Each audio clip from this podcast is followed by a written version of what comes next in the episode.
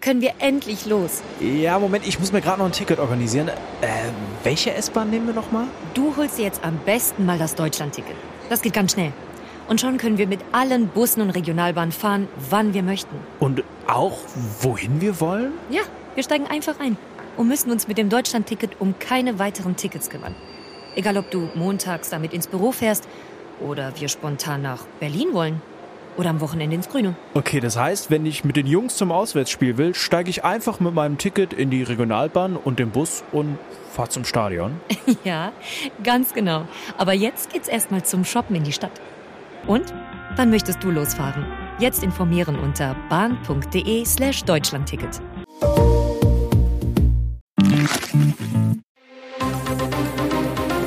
Das Bild News Update. Es ist Dienstag, der 1. August und das sind die Bild-Top-Meldungen. Massive Aufrüstung im Gange. Russland-Experte warnt den Westen, Putin bereitet noch größeren Krieg vor. Regierung will Asylbewerber abschrecken. So knallhart ist Dänemarks Migrationspolitik. Das X leuchtet zu hell. Twitter-Chef Elon Musk nervt die Nachbarschaft.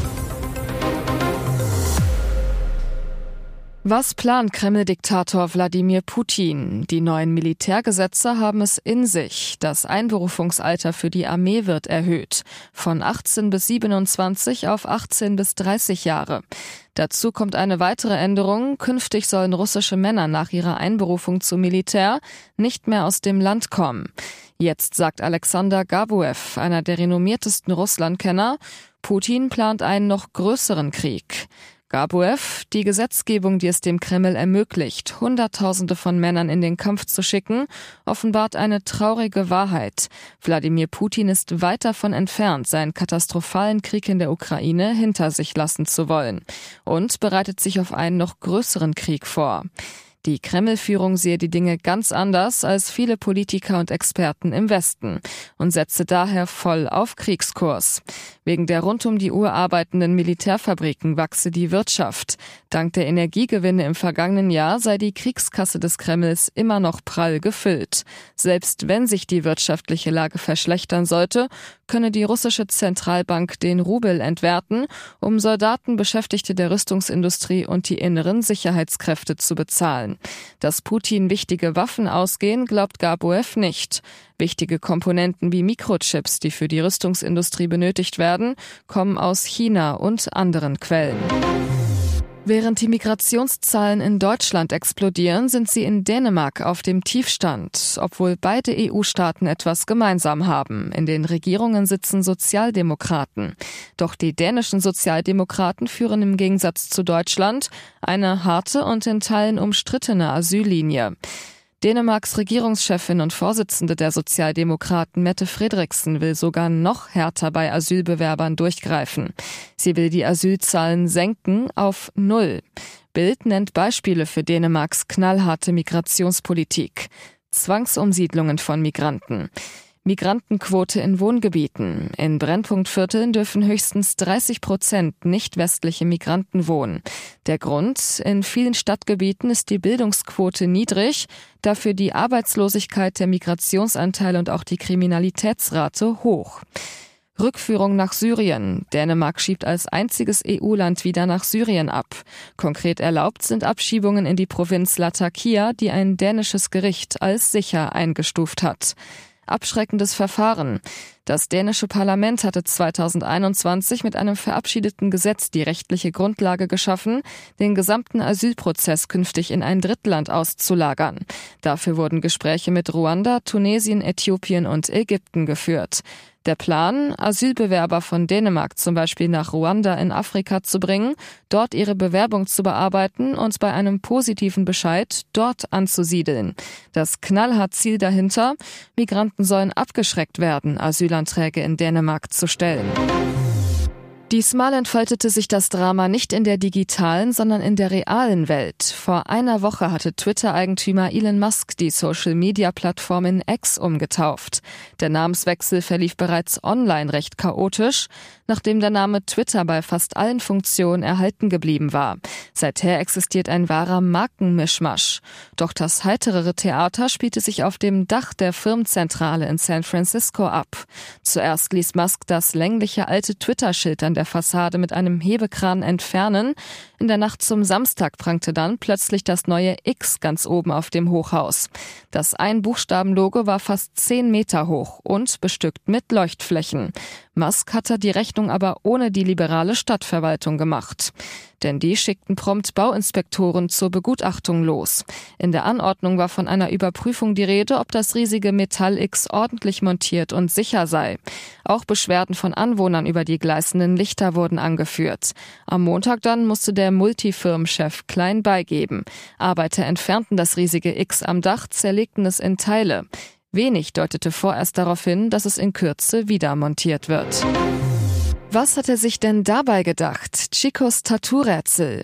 Die einen wundern sich, andere sticheln. Chicos rätselhaftes Tattoo sorgt für Wirbel. Am Samstag postete Lotto-Millionär Kürsat Y aus Dortmund ein Video aus dem Tattoo-Studio. Tausende verfolgten den Clip neugierig. Was für ein Motiv hatte sich der 10 Millionen Gewinner wohl ausgesucht? Das Ergebnis nach der 90 Minuten Qual ist rätselhaft. Eine einzige lange Linie ziert jetzt den Arm des ehemaligen Kranführers. Die beginnt am Handgelenk, macht oberhalb des Ellenbogens einen Knick und verläuft eine Handbreit später wieder vertikal zur Schulter.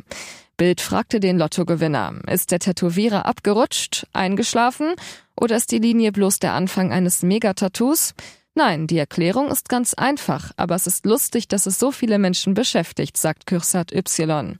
Die Idee zu dem Strichtattoo kam ihm bei seiner Reise nach Afrika. Dort habe ich einen Mann aus Kanada getroffen, der ein ähnliches Tattoo hatte.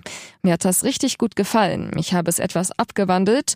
Der Strich soll meine Lebenslinie darstellen. Das Leben verlief für mich nicht immer geradlinig, deshalb der Knick. Und jetzt weitere wichtige Meldungen des Tages vom Bild Newsdesk. Die Veranstalter des Metal-Festivals Wacken haben am Montag vorübergehend die Anreise gestoppt. Die Campingplätze sind wegen des starken Regens viel zu vermatscht, teilten sie am Montag mit. Nur rund ein Viertel der heute ankommenden Autos können überhaupt auf den Platz gelassen werden. Schon jetzt sind einige Tausend auf dem Festivalgelände, wie die Veranstalter Bild mitteilten. Wegen des extrem hohen Regenaufkommens werden wir unter Umständen auch später nicht alle geplanten Campingflächen nutzen können, wenn das Wasser auf manchen Wiesen stehen bleibt, warnen die Veranstalter. Wer schon auf dem Weg in das kleine Dorf in Schleswig-Holstein ist, soll sich einen Warteplatz suchen, bis sich die Lage gebessert hat. Aber Derzeit gehen wir davon aus, dass alle ihren Campingplatz beziehen können, aber nicht wie gewünscht, sondern mit Verzögerung, sagen die Veranstalter zu Bild. Außerdem suchen wir geeignete Ausweichflächen, auf denen sie gegebenenfalls die Nacht verbringen können, schreiben die Veranstalter in der Wacken-App. Aktuell stehe dafür bereits der Parkplatz Rot am Hamburger Volksparkstadion zur Verfügung. Wehe, wenn jetzt Europawahl wäre. AfD zweitstärkste Kraft, ohne Programm. Die Rechtsaußenpartei rückt der Union immer weiter auf die Pelle. Eine aktuelle Umfrage des Meinungsforschungsinstituts INSA im Auftrag von Bild mit über 1000 Befragten zeigt, wenn am kommenden Sonntag Europawahl wäre, käme die Union auf insgesamt 26 Prozent und würde knapp gewinnen. Auf Platz zwei würde die AfD mit 23 Prozent folgen. Heißt, Fast ein Viertel aller Stimmen für die Rechtsaußenpartei, die damit vier Prozentpunkte vor der Kanzlerpartei SPD und acht Prozentpunkte vor den Grünen liegen würde. Die FDP käme auf sieben Prozent und die Linkspartei auf fünf Prozent. Auffällig laut INSA-Experten, Deutsche wählen bei Europawahlen praktisch genauso wie bei Bundestagswahlen. Bei allen Parteien deckt sich die aktuelle Wahlpräferenz auf Bundesebene mit der auf europäischer Ebene jeweils absolut mehrheitlich. Wer eine dekadente Party im Nobelhotel erwartet hat, der liegt bei Alexander Zverev völlig falsch. Erstmals in seiner Karriere hat das Tennisass sein Heimturnier am Hamburger Roten Baum gewonnen, fegte im Finale der European Open am Sonntag den Serben Laszlo Djere mit 7 zu 5 und 6 zu 3 vom Platz. Statt danach im Fünf-Sterne-Hotel Grand Elysée nebenan einzukehren, ging's mit Freundin Sophia Tomala in sein Elternhaus im Hamburger Stadtteil Lemsal. Tomala postete bei Instagram ein Foto der beiden im alten Kinderzimmer. Sie legt den Arm um ihn, schmiegt ihren Kopf an seine Schulter. Er hält stolz mit beiden Händen die Trophäe in die Kamera. Tomala, wenn das so weitergeht, müssen wir jetzt immer hier übernachten. Zverev schien die alte Umgebung Glück gebracht zu haben, denn er schlief das ganze Turnier über bei seinen Eltern, in wild gemusterter Bettwäsche, umgeben von Pokalen und seinen alten Kuscheltieren. Zverev mit Plüscheisbär in der Hand. Das Kinderzimmer ist noch da, das Kinderbett ist noch da und alle meine Plüschtiere sind auch noch da. Wohnungslose am Wasser, die Flussmenschen von Berlin. Hauptstadt Berlin. Wasserwege durchziehen die Millionenmetropole, Spree und Havel, Seen, Kanäle.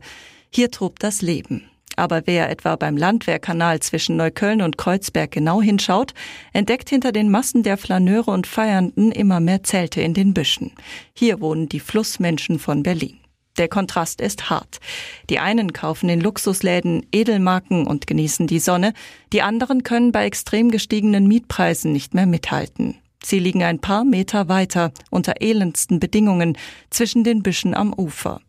Visi haust unter einer Terrasse am Kanal. Er erzählt, abends geht hier der Tanz los. Da sind so viele Ratten, so viel Ungeziefer, Ameisen. Die Ratten, wenn du irgendwo ein kleines Stückchen Essen drin hast, die fressen sich durch jede Tüte. Wie sie landete durch Drogensucht, Beschaffungskriminalität und Haftzeit auf der Straße. In obdachlosen Unterkünften hielt er es nicht aus. Das Sammeln von Pfandflaschen bringt ihm 20 Euro am Tag ein, genug für eine Kugel Heroin und etwas zu essen. Wie sie glaubt, dass die Zahl der Wohnungslosen stetig zunimmt. Er deutet auf die nähere Umgebung. Von der Brücke bis zur Brücke, denke ich mal, sind 13 Leute. Eine richtige Wohnung zu finden, diese Chance sieht er kaum noch. Handelsexperte sagt Einkaufsrevolution voraus, bald keine Kassierer mehr im Supermarkt. Das wäre die Supermarktrevolution. Handelsexperte Gerrit Heinemann sagt das Ende bemannter Supermärkte voraus. Heinemann, von Supermärkten mit Verkaufspersonal und Kassiererinnen müssen wir uns verabschieden. In Zukunft laufe der Bezahlvorgang völlig automatisch, seien die Läden fast völlig ohne Personal. Der Experte, eine Folge der Inflation ist der Zwang zur Automatisierung und der Versuch, die Kosten deutlich zu senken. Das bedeutet, Verkaufspersonal in den Supermärkten könnte bald schon der Vergangenheit angehören. Die Kunden müssen ihre Produkte selbst an SB-Kassen über den Scanner ziehen. Das wird schon bald großflächig kommen. Schlechte Berufsaussichten also für Kassierer und Verkäufer. Heinemann, das Personal in Supermärkten wird deutlich reduziert. Es wird künftig vor allem Sicherheitspersonal in den Märkten geben, auch wegen der zunehmenden Kriminalität und Regalauffüller, die im Grunde sogar nur nachts gebraucht werden. Die brutale Vorhersage Supermärkte, wie wir sie kennen, gehören bald der Vergangenheit an, ähnlich wie vor Jahrzehnten die Tante Emma Läden verschwunden sind und die Kunden stattdessen begannen, selbst Produkte in ihre Einkaufswagen zu legen. Jetzt steht die nächste Evolutionsstufe bevor.